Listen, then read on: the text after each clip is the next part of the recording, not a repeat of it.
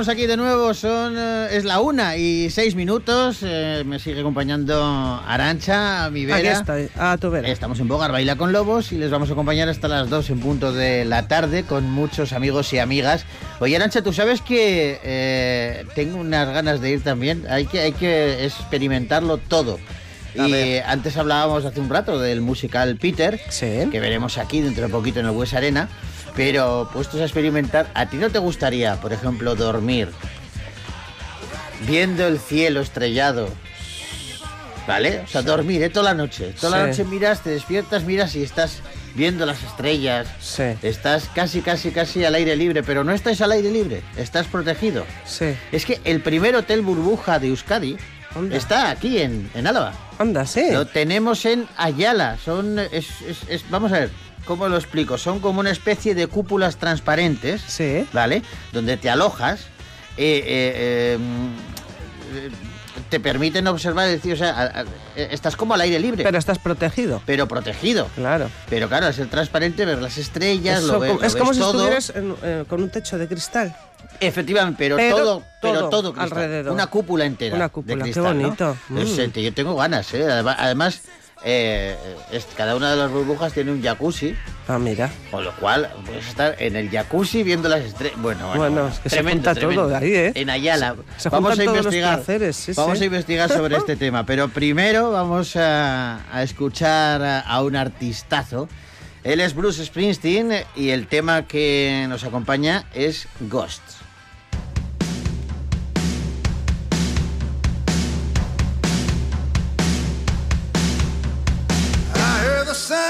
Sound of your guitar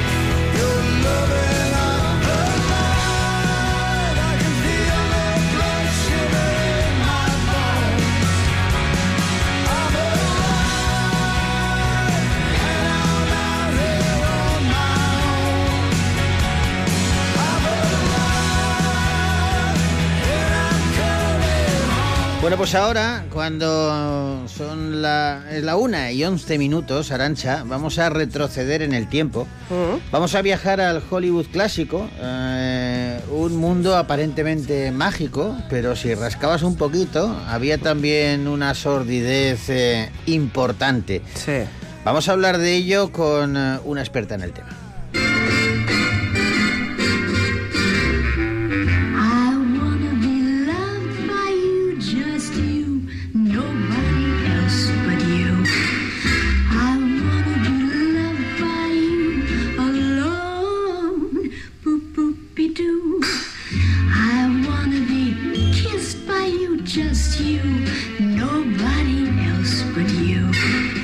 Claro, es que en ese mundo en el que las estrellas eh, podían tocarse con la mano, eh, era el mundo de Cary Grant, de Clark Gable, de Rita Hayworth o de Marilyn, pero era un mundo bastante complejo si, si escarbabas eh, un poquito. Los caballeros las prefieren muertas.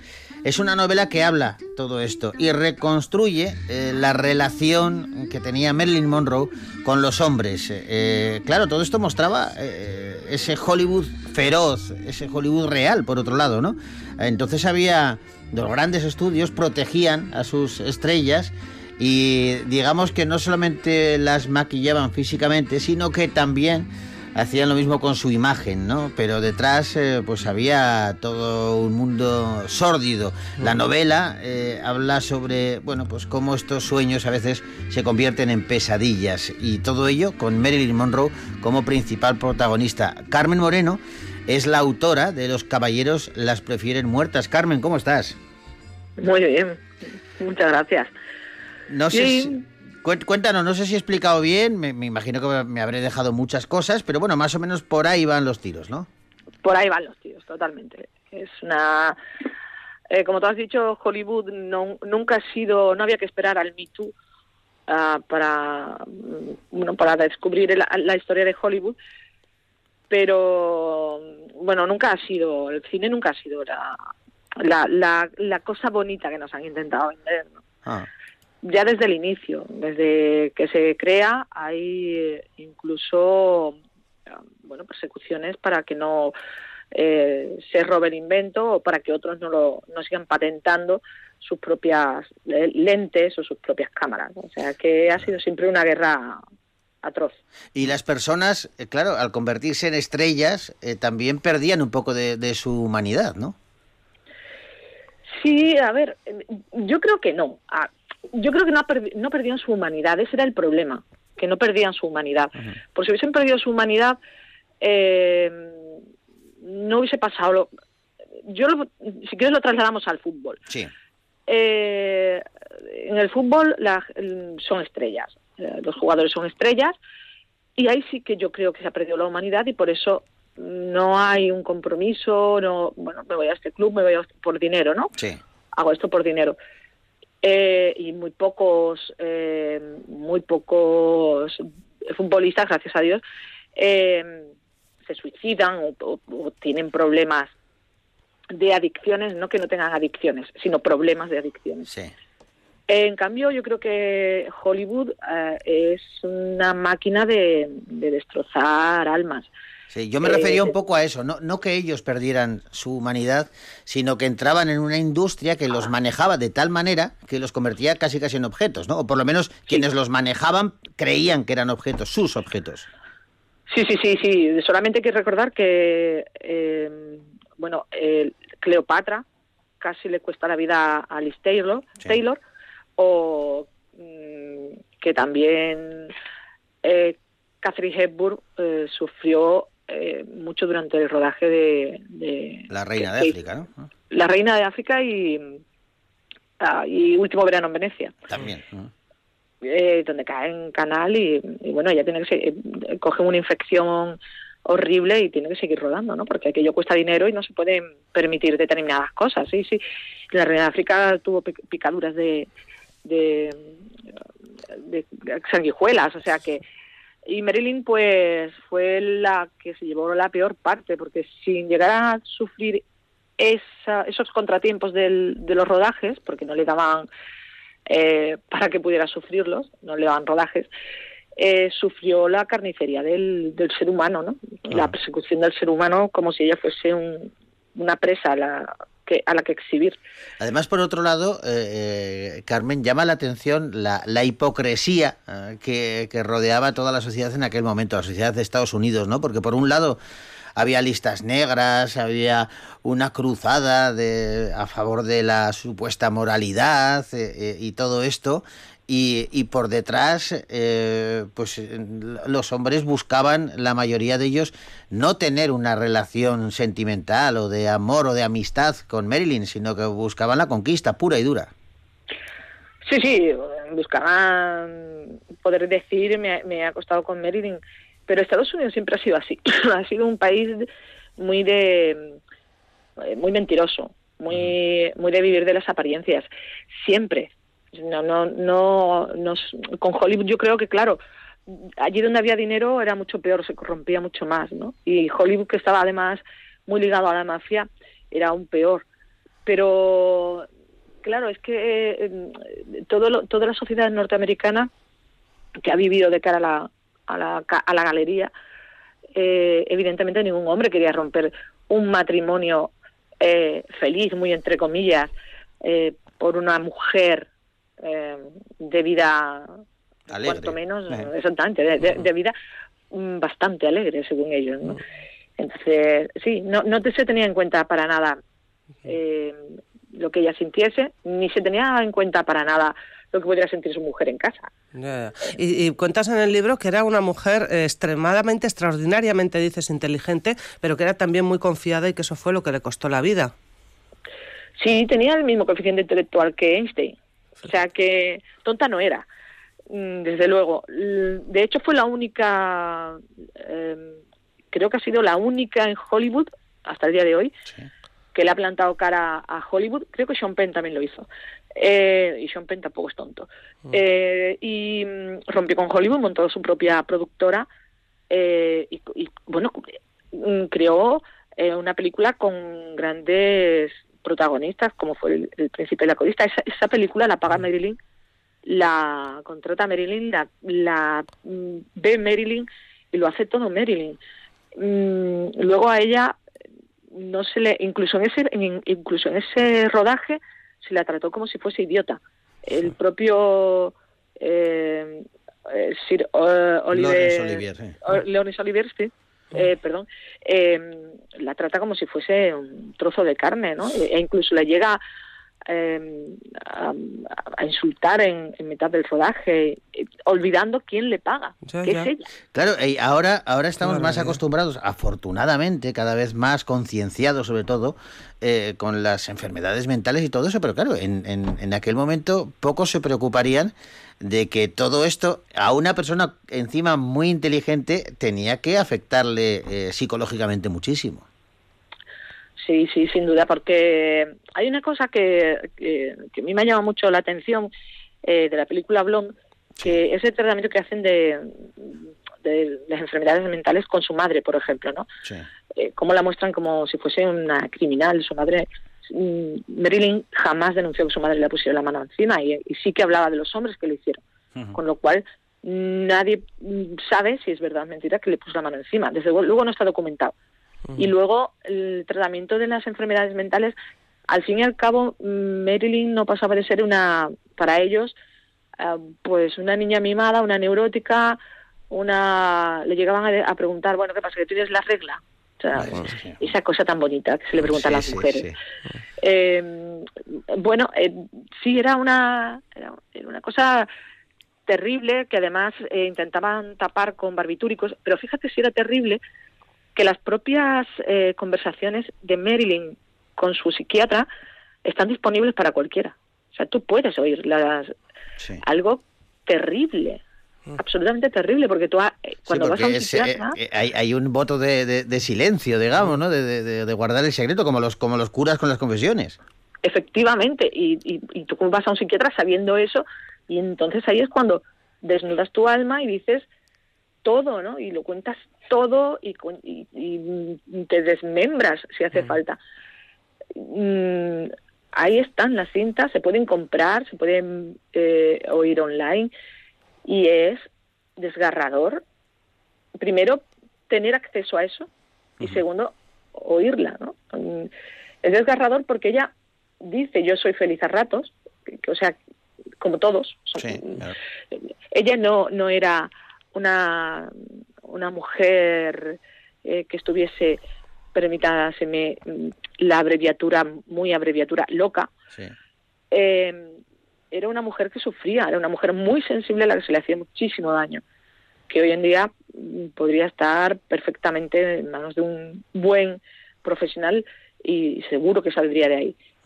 ¿Y hasta Pero- qué punto, eh, eh, eh, hasta qué punto, Carmen, eh, Claro, porque tuvo muchas relaciones, como decíamos antes, los hombres la, la consideraban eh, una conquista a veces, ¿no? Eh, eh, y querían además presumir de, de ello. Y tuvo, me imagino que, que muchos hombres detrás, eh, pero Y muy poderosos y muy importantes. a, a eso iba. ¿Hasta qué punto los Kennedy, que digamos que eh, fueron sus amantes más reconocidos, eh, eh, pudieron conducir o contribuir también a, a esa muerte prematura? Hombre, los Kennedy, eh, yo creo que son la firma final, ¿no? Yo creo que, que ellos son los que firman. No diré que son los responsables al 100%, porque no, porque bueno, no tuvo una vida como para decir, oye, lo feliz que era y estos dos, no. Pero sí Pero la, gota que colma el vaso, de alguna manera. Sí, sí, sí, sí, sí, sí. Ella, eh, sobre todo cuando eh, se entera que, que JFK no quiere volver a saber nada de ella, no se entera por, por él, eh, porque no existían WhatsApps en, el- en la época, si no Sí, por sí, un WhatsApp. En vez de decírselo por un WhatsApp, manda al hermano. Y eh, ya de camino el hermano, pues dice, oye, pues ya que estoy aquí, nos vamos a la cama. Ya. Ya, total, ya, ya que he hecho el, el camino. Y, em, y eso sí la destroza porque ella pensaba que realmente la quería y pensaba, eh, esto- deseaba tener una familia, deseaba que alguien la quisiera, eh, necesitaba que alguien eh, diera la cara por ella, necesitaba que la que la eligieran a ella, ¿no? Algo que no que no pasó nunca.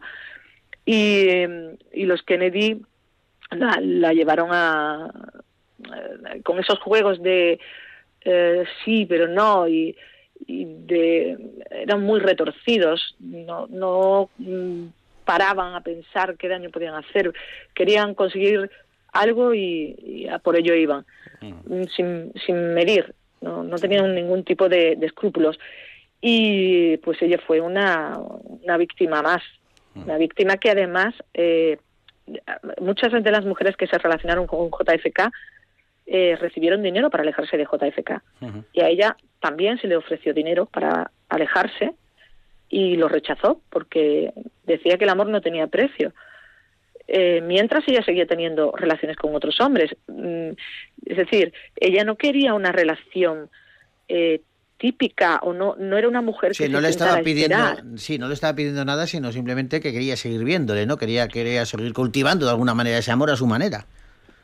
quería respeto Respeto. que quería eh, que si la dejaba diera la cara. Era lo que le lo que Bueno, es lo que- último que le menos, pidió. claro, menos, Exactamente. Lo último que le pidió fue ven y dímelo tú. Era lo único, ¿no? Ya era el desprecio más absoluto. Ya no me puedo creer que ni siquiera vengas a decírmelo. Y, y eso sí que le le, le- le- le pudo eh, romper por dentro porque no podía tener hijos, abortaba eh, siempre, eh, con lo cual parecía que la maternidad no la quería. Jody Mayo le dio una vida horrible, siendo un hombre que sí la quería mucho, eh, pero no podía seguir así. Arthur Miller le, bueno, le hizo la vida imposible. Eh, era como nadie me va a elegir nunca. ¿no? Soy, ta- soy, soy tan mierda, soy tan poca cosa que nadie me va a elegir nunca. O sea, Marilyn Monroe, la gran Marilyn Monroe, Qué contradicción. sentía así. Qué contradicción. Bueno, pues todo esto eh, en Los Caballeros las prefieren muertas, lo que haces es novelar un poco todo, todo esto que estamos contando, ¿no? Sí, novelarlo porque era muy mm, era muy difícil con bueno, era muy difícil y muy aburrido contarlo de una manera eh, yo creo ensayística. Sí.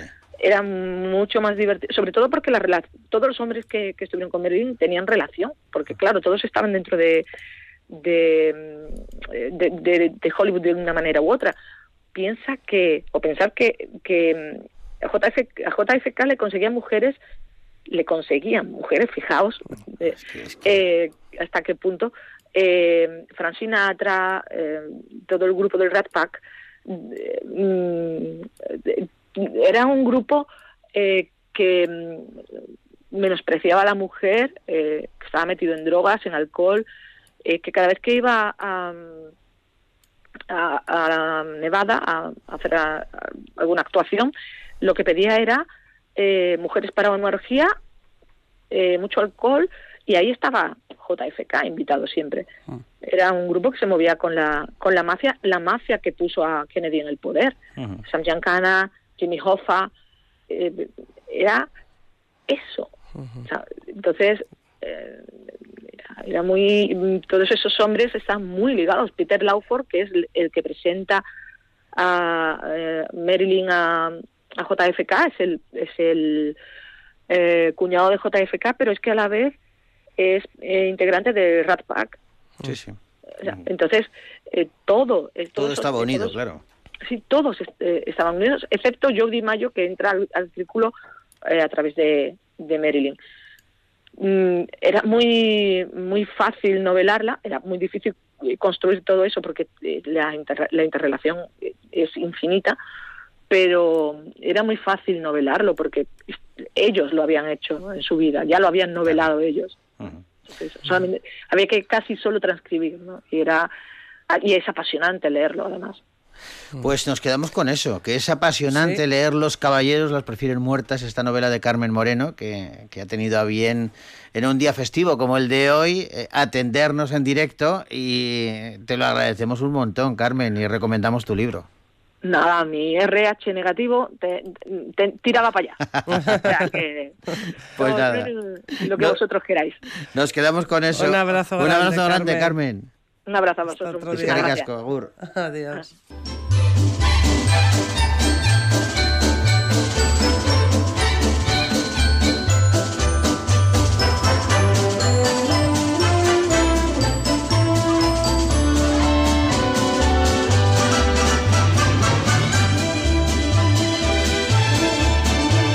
Seguimos adelante y en directo, aquí en Radio Victoria. 31 minutos pasan de la una del mediodía. Vamos a poner un poquito de música. Jarabe de palo, eso que tú me das.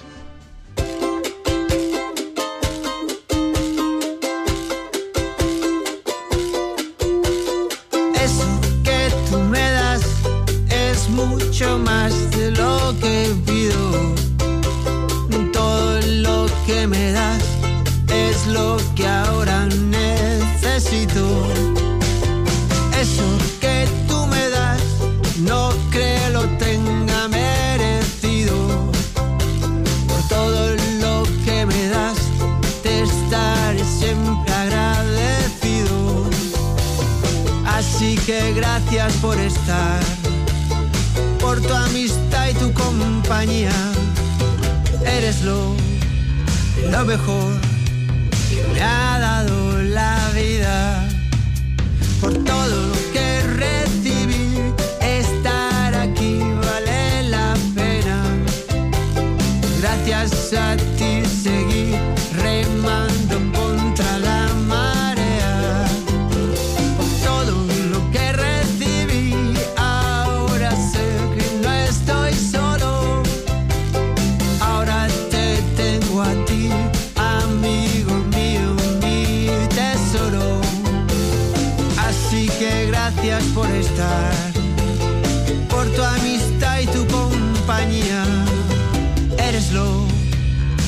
mejor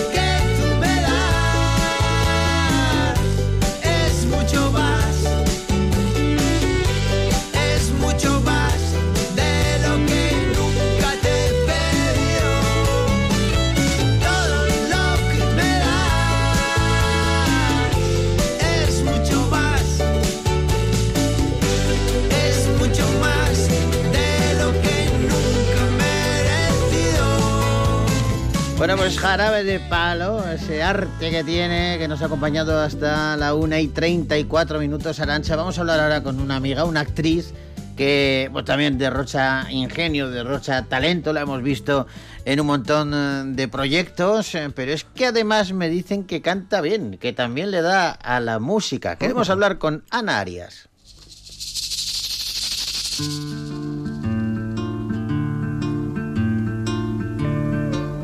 Ana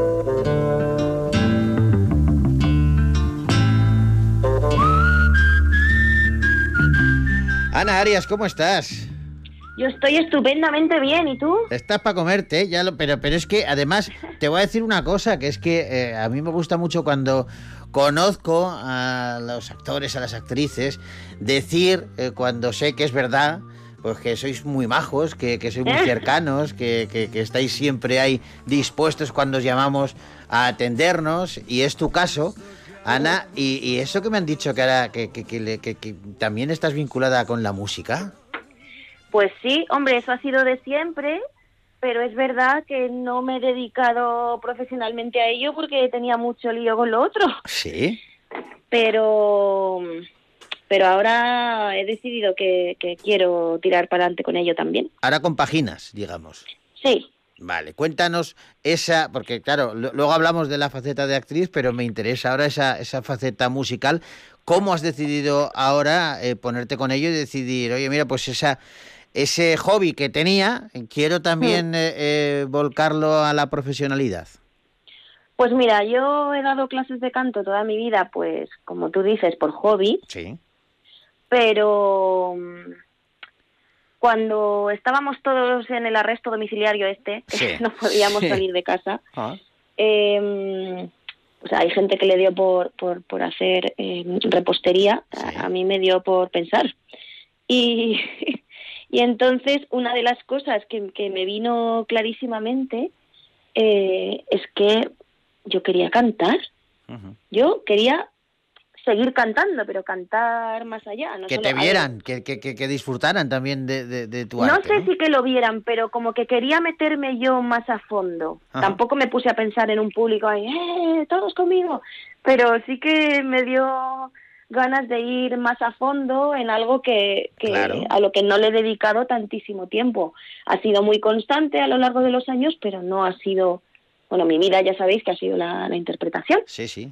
o la maternidad, que también lleva mucho tiempo. Son dos cosas que llevan tiempo, ¿eh? sí. Entonces, bueno, no fue una decisión consciente. No sé si estas cosas que tienen que ver con la vocación y con el arte son alguna vez conscientes, eh, pero me llamaba todo el cuerpo y era algo que, que tenía que hacer ya. ¿Y qué hiciste? Eh, eh, claro, cuando decides, eh, vamos a ver, esto tengo que materializarlo de alguna manera, eh, ¿cómo lo haces? Quiero decir para Pues los mira. que somos eh, eh, profanos en esto, ¿eh? Pues eh, yo también lo era y me imagino que como con todo en la vida, eh, lo lanzas al universo, a Dios, lo lanzas al aire, quiero enfocarme en esto y cuando uno se enfoca en algo las cosas comienzan a suceder. Sí. Yo en ese momento, cuando estábamos así encerrados, que no había horarios ni, ni, ni nada, pues yo no sé si era en la una de la mañana que llamé a Ramoncín, me acuerdo. Sí. Le digo, Ramón, que es que, es que yo quiero cantar. Entonces, sí, hombre, tú prepárate algo y ya verás que lo presentamos ahí en la web. Digo, anda, anda, vamos a presentar en la web. Me daba como susto. Pero, mm, bueno, se quedó ahí como que lo lancé Sí. de aquella manera. Y, y después las cosas empezaron A caminar suceder. solas, ¿no? Eh. aparecieron determinados ángeles de la guarda, eh, por ejemplo Rock Music Global, que, que, que me dijeron, es que tienes que hacer algo porque tú, porque cantas de una manera que cual... Y dándome mucho coraje y al final pues me pusieron en contacto con grandísimos músicos con los que pues comenzamos a ensayar. Y, Y- ahora tienes y tu banda, tienes, tienes tu grupo, eh, eh, eh, te, Sí. te podemos escuchar ya en algún sitio? ¿Cómo es esto? Bueno, el- vamos a dar el primer concierto. ¿Cuándo? ¿Dónde? Porque la verdad es que no hemos grabado nada y está siendo todo a puerta cerrada. Sí. Eh, pero sí que vamos a dar un concierto de entrar en contacto con la gente de versiones de rock y será el día 30 Sí. de, de este mes.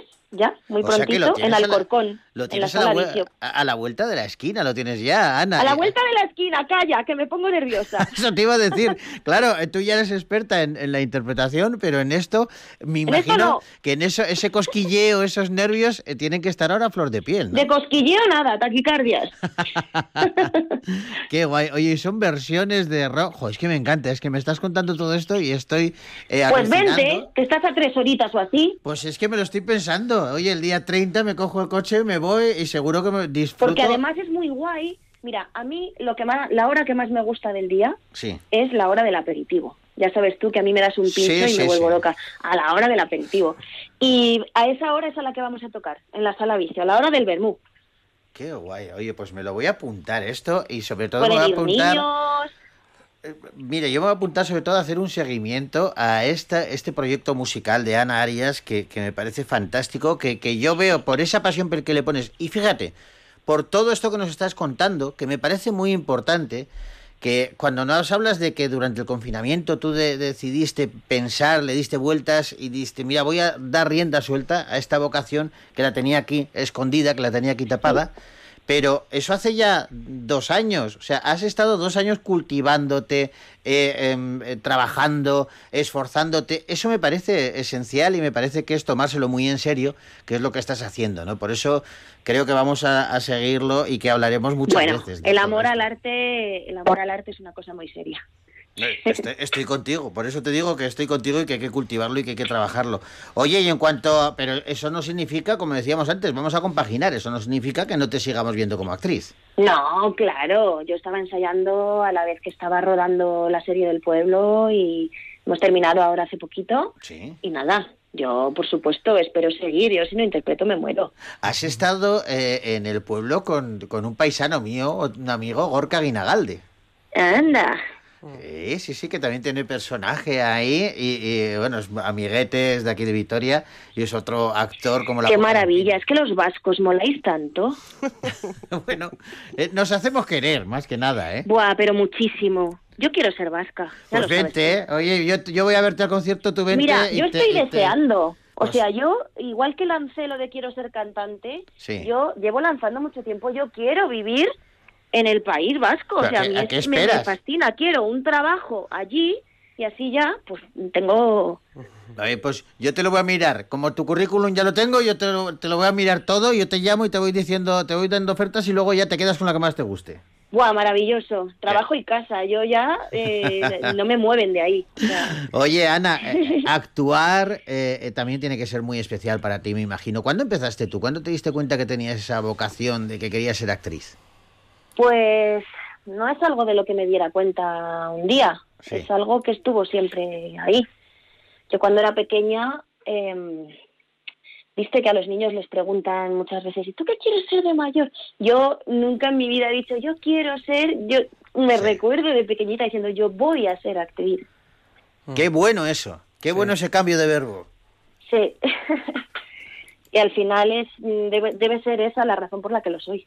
Porque vamos, no es una profesión fácil, no mm, por desgracia no vivimos mm, de esto más que una inmensa minoría Sí. eh, y es una grandísima bendición poder vivir de tu pasión, digamos. Y tú eres Pero- consciente de, que, de que a ti también eh, te hemos visto crecer eh, eh, en la tele. Pues como Sí. no es el caso como Ricardo, que, que interpretaba a Carlitos en Cuéntame y que le hemos visto desde muy pequeñito, pero a ti, Sí. tú entraste en Cuéntame siendo muy jovencita. Muchísimo, sí. Eh, yo yo me que- veo las fotos ahora y digo, ay, mira qué pequeña. Pero yo, yo que, fíjate, yo soy muy fan de, de, de Cuéntame, se lo digo siempre a Cristina de Ganga cuando estoy con ella y lo sabe. Y, y- y ahora me pasa una cosa muy curiosa, que le hemos contagiado esa pasión por Cuéntame a nuestro hijo, que tiene 12 Toma. años y Sí, está, y está enganchado. Entonces estamos repasando las primeras temporadas con él. Y claro, cuando te veo, cuando llegas a, a la casa de los Alcántara y te veo y digo, pero si es una niña, si es una Sí. niña y le hemos visto crecer también, ¿no? Sí, así fue. Es muy bonito, ¿verdad? Tener eso Claro, eso Eh, para vosotros tiene que ser... eh, eh, que forma parte además de la historia de la televisión. Claro, y- Eso es. y- pero tenerlo vosotros, ¿no? Tiene que ser un- como, en vez del álbum de fotos que, que teníamos antiguamente, tener ahí un, Sí. un vídeo con toda tu vida. Claro, yo el vídeo de la comunión no lo conservo, ¿ves? Pero sin embargo, eso, eso no lo va a borrar nadie. Eso es una maravilla. Tienes Mis cuéntame. hijos dirán, mira mamá, Ahora estamos. joven y bella. Ah, que te sigues, sigues siendo joven y bella, Ana, ¿eh? No sí, vayamos por ahí. no, no vayamos cuando por lo ahí. digan ellos de mayor. Ah, vale, vale, vale, vale, vale. Oye, lo que no sabemos es eh, eh, si continúa, cuéntame o no. Estamos todos a la espera. Un pues mira, eh, eso es algo que yo tampoco lo sé.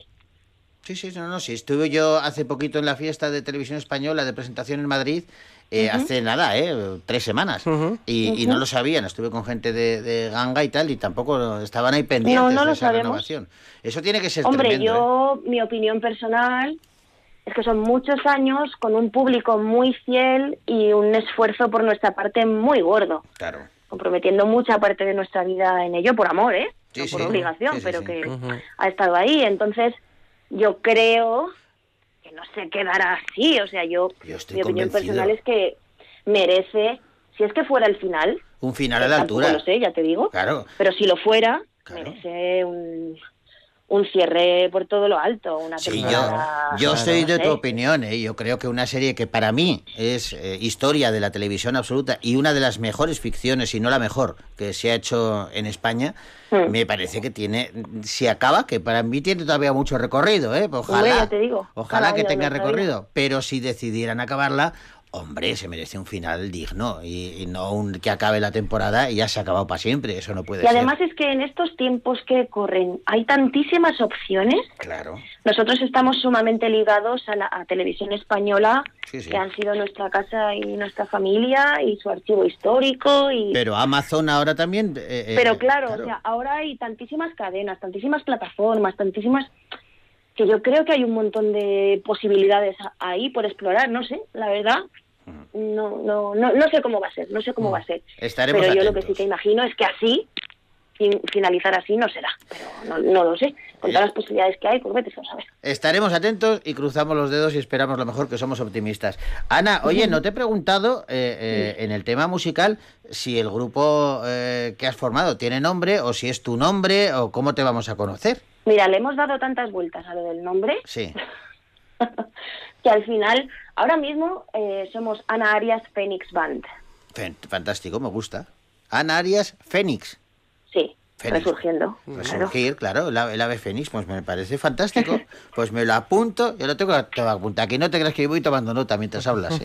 Esto- Ana, que te mando un besazo enorme. Que sabes Pues yo que- te mando otro para ti. Espero vernos pronto con unos pinchos delante. Ojalá, Eso. ojalá que sí, ojalá. Oye, yo voy a al concierto. yo voy a tener en cuenta lo de eh, tu, tu ahora profesionalidad eh, musical, porque claro, aquí en el festival también algo podemos hacer, o sea, que vamos a pensar. Hombre, por favor, nos vamos a tocar. Vamos a verlo, vamos a tocarnos, que eso es fantástico, claro que Ay, sí. sí, qué bueno es tocarse. Ah, Totalmente de acuerdo, estoy contigo.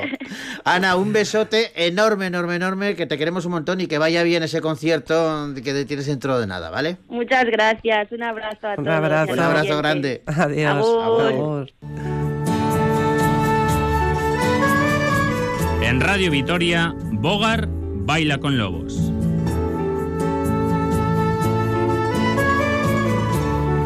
Con Joseba Fiestras.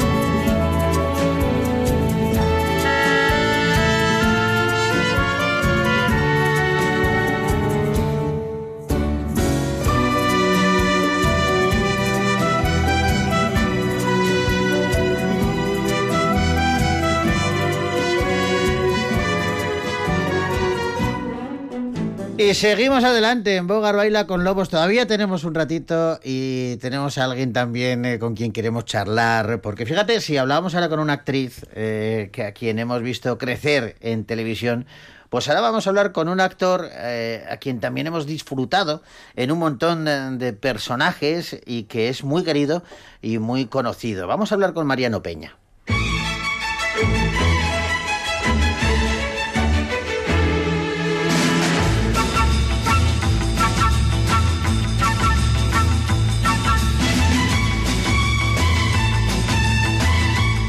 Mariano, ¿cómo estás? Pues muy bien, encantado de estar con vosotros. ¿Qué tal? Pues, eh, Qué eh, buena. ¿sabes qué me pasa una cosa, Mariano? Que es que, eh, fíjate, solamente lo poquito que has dicho ya me ha, ya me ha alegrado el día, porque es que lo dices con, con una, no, un optimismo que es que no sé si eres Pues, consciente. eh, de- Bueno, optimismo el que, el que, el que desprendéis vosotros y vuestra sintonía. ¡Qué maravilla, qué marcha! Es imposible contestar triste después de oír eso. Eso está, eso está fenomenal. Procuramos eh, llevar a- eh, alegría, ya que estamos, hay que hacerlo. Bueno. Oye, Mariano, ¿cómo estás? Lo primero, y, y Pues, qué ganas teníamos de charlar contigo. Estoy encantado, gracias. Pues estoy encantado aquí en, mi, en la playa, en, la- en el otro punto de España. Estoy en el sur, en una playa de Huelva, en Punta Umbría. Sí. Que aquí tengo mi retiro, cada vez que puedo vengo aquí, me retiro a pensar un poco, a pintar, a leer, a, a relajarme. Y está siendo, bueno, para algo tiene que, hay que pensar en positivo. El cambio climático, pues está, está siendo un mes de octubre maravilloso, Ajá. así bueno, Doy vamos fe. a aprovecharlo. Doy fe porque, fíjate, el fin de semana eh, pasado estuve en Málaga y, y, Sí. vamos, qué tiempazo, Ya te Era digo. una maravilla. Sí, sí, sí, sí. Bueno, si te pones a pensar en plan apocalíptico es malo, pero, Pero bueno. por otro lado, bueno, es, hay que mirar en la cara positiva al asunto. Como hablábamos antes de, de optimismo, pues vamos a quedarnos con ese optimismo. Oye, Mariano, sí, estoy alucinando porque he visto un, uno, bueno, he visto, he visto el tráiler, eh, ni siquiera el tráiler, he visto. Una, una explicación de, de un trabajo en el que has formado parte, porque Ajá. sigo, sigo mucho a Paco Arango, me gusta lo que, Sí. lo que hace. Y, Eso me encanta. y sí, y, y tienes ahí el último John, una película en la que participas. Ostras, pero tú te imaginabas que tú ibas a formar parte de una película y te podías encontrar con Mariano Rajoy, ni más ni menos, como actor. No, no he tenido esa suerte, quiero decir, está en el reparto, pero yo no he coincidido. Tú no has coincidido, Y- me cachis. No, para mi desgracia no, pero bueno, eh, tuve la suerte de coincidir que en una lectura con, bueno, con las grandes divas, con, por supuesto, empezando por Carmen Maura, siguiendo por Marisol Ayuso, María José Alfonso, eh, María Luisa Merlo, Joder, y ese, bueno, eso, como se dice en mi tierra, ese pavo, el pavo ese me lo comí. Estoy encantado. Y después, bueno, por supuesto, partiendo también de la base de haber, de haber sido llamado y reclamado por, por Paco Arango, que, bueno, no lo conocía, lo conocía de oídas, pero una vez que lo has conocido, ese, ese señor sí que transmite buen rollo, optimismo, cariño, positividad y todo lo demás. Y además, la causa para lo que... Claro, porque estamos hablando de algo- que hace las cosas. Claro, Dime. algo solidario en este caso, Sí, eh, sí, eh, algo totalmente. que Paco siempre hace, ¿eh? todo lo que hace eh, pone a veces más, a veces menos, pero el punto solidario está siempre en cada una de sus producciones. Y en Sí. esta, claro, hablando de, de ese viaje que hace esta mujer con sus amigas, lo que se va encontrando por el camino y que Sí. luego toda la recaudación va a ir para una fundación. Totalmente, totalmente. Yo siempre he dicho que para esos menesteres aquí estoy siempre preparado, pero además cuando yo ya, primero me propusieron la peli, el personaje, y luego me dijeron pues, eh, lo que se pensaba hacer con los fondos, y yo encantado de la vida, encantado. Además, quiero decir a favor de Paco que es importante, muy importante, eh, saber coger el equipo, y este señor no sé cómo lo hace. Pienso que cuando, cuando, cuando vas con la verdad y el cariño por delante, te pasan cosas buenas.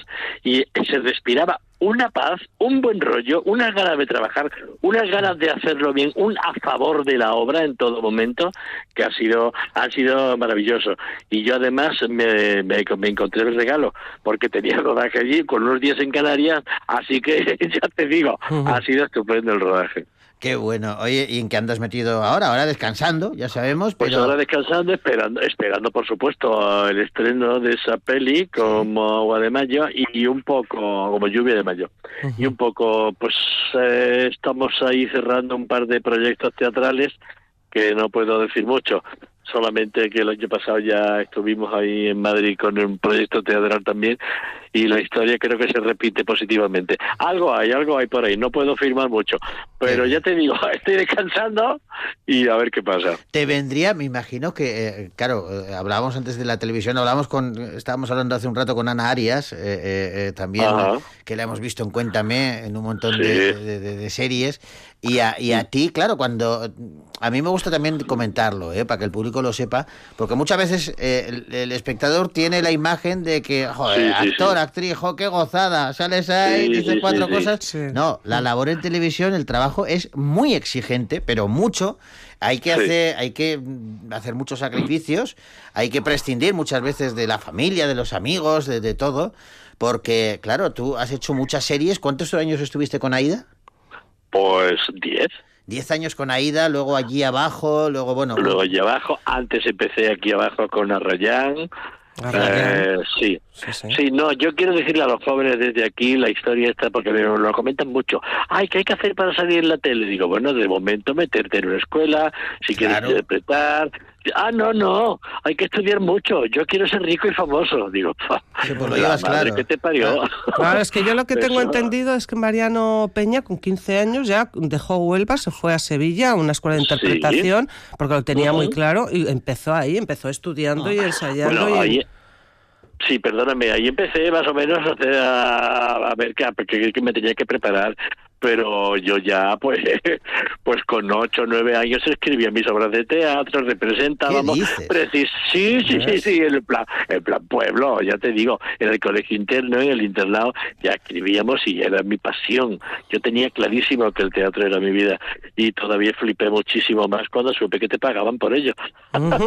bueno, o sea, que lo tenías claro desde muy pequeñito. Sí, sí, sí. Yo, mira, yo a veces pienso, yo he sido siempre un gran tímido. Entonces, mm, yo, por ejemplo, yo soy incapaz de levantar la mano en una asamblea. Bueno, era incapaz Sí. de levantar la mano en una asamblea y hablar, y ponerme de pie y hablar. Me ponía rojo, nervioso, aún me pongo. Cuando me dan un, discu- que de un discurso en público, no es, no, no, es una fiesta para mí, digamos pero eh, quiero decir con esto que me he ido de una cosa a otra que ah que cogí esta esta profesión quizás quizás para mostrarme delante de la gente eh, sin ser yo claro yo me, Puede ser. Puede ser, o sea, yo te entiendo perfectamente porque Sí. de otra manera, pero a mí me pasa lo mismo, no soy tan dicharachero eh, eh, eh, cuando estoy en el día a día que cuando tengo un micrófono delante. eh. Claro, es lo que te digo. Además, con el personaje me permito hacer. Yo he hecho personajes obscenos, mm, bastante cerdos, en el Sí, sentido sí, que sí. Mariano Peña no se puede permitir eso. No, no, va, va contra su natura. Claro. Entonces, eh, sí, es verdad. Yo a veces, a veces hago, me, me- me divierte muchísimo doblegarme a hacer personaje porque el personaje va solo y a veces se te desboca, claro. Bueno. Oye, Mariano, pues no te quitamos más tiempo, que ha sido un regalo eh, charlar contigo. eh, vamos, Igualmente. En un día festivo que, que nos hayas atendido en directo me parece que es eh, fantástico y que dice mucho también de, de tu generosidad. Así que te Pues mandamos, nada. espero que te lo hayas pasado bien, por lo menos en este ratito. Me ha encantado, ha estado un rato muy agradable. Pues Breve lo- y lo bueno, si breve, dos veces bueno. Efectivamente. Mariano, un abrazo enorme, enorme y, Adiós, y a adiós. seguir y a seguir disfrutando de tu oficio. Un placer hablar con vosotros siempre. Un placer. Agur. Adiós.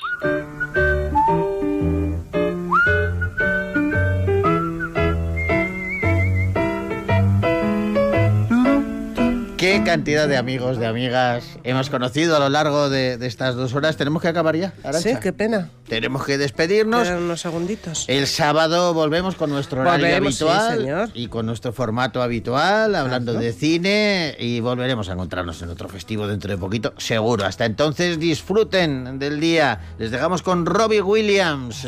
Agur. Does an angel contemplate my fate? And do they know the places where we go when we're gray and old?